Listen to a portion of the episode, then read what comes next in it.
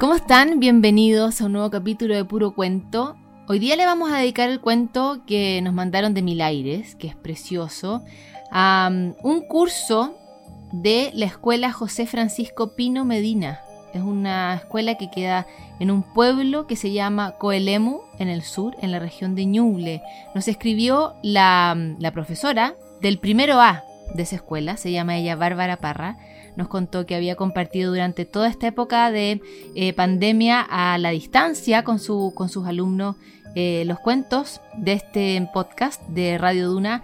Así es que queremos aprovechar de mandarles un abrazo y queremos también dedicarle este cuento a todos los que echan de menos a alguien, porque aquí tenemos una idea para que lo sientan cerca. Es un libro que nos mandaron, como les decía, de mil aires. Se llama El hilo invisible de Patrice Karst y me va a ayudar a contarlo hoy día Aníbal. Los gemelos Lisa y Jeremy dormían plácidamente una noche tranquila y silenciosa. De pronto comenzó a llover muy fuerte. Los relámpagos hacían tanto ruido que terminaron por despertarlos.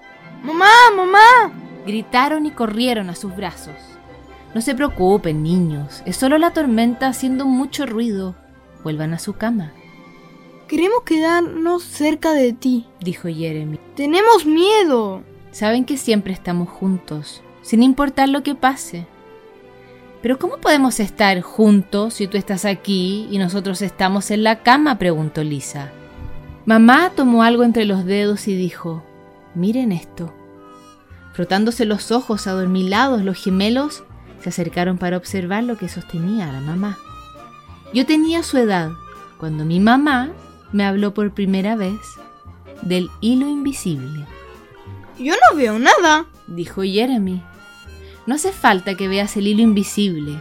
Las personas que se aman siempre están conectadas por un hilo muy especial hecho de amor. Pero si no puedes verlo, ¿cómo sabes que está ahí? preguntó Lisa.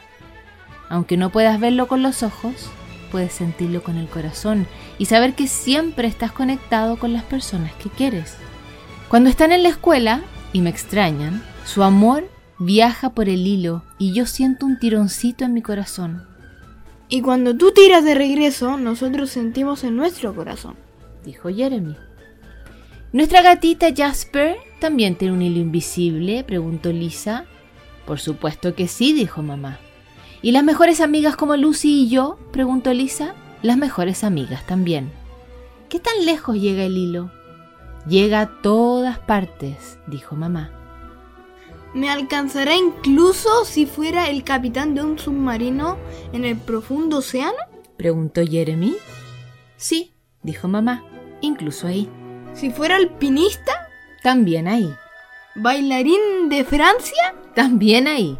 ¿Explorador de la jungla? Incluso ahí. Entonces, Jeremy preguntó en voz bajita. ¿Mi hilo puede llegar hasta mi tío Brian en el cielo? Sí, también puede llegar hasta ahí. ¿Se rompe el hilo cuando estás enfadada con nosotros? Nunca, dijo mamá. El amor es más fuerte que el enojo y mientras haya amor en su corazón el hilo siempre estará ahí. Incluso cuando sean mayores y no se pongan de acuerdo en cosas como qué película ver o a quién le toque ir en el asiento de adelante o a qué hora irse a la cama. ¿Cierto? Ustedes deberían estar en su cama.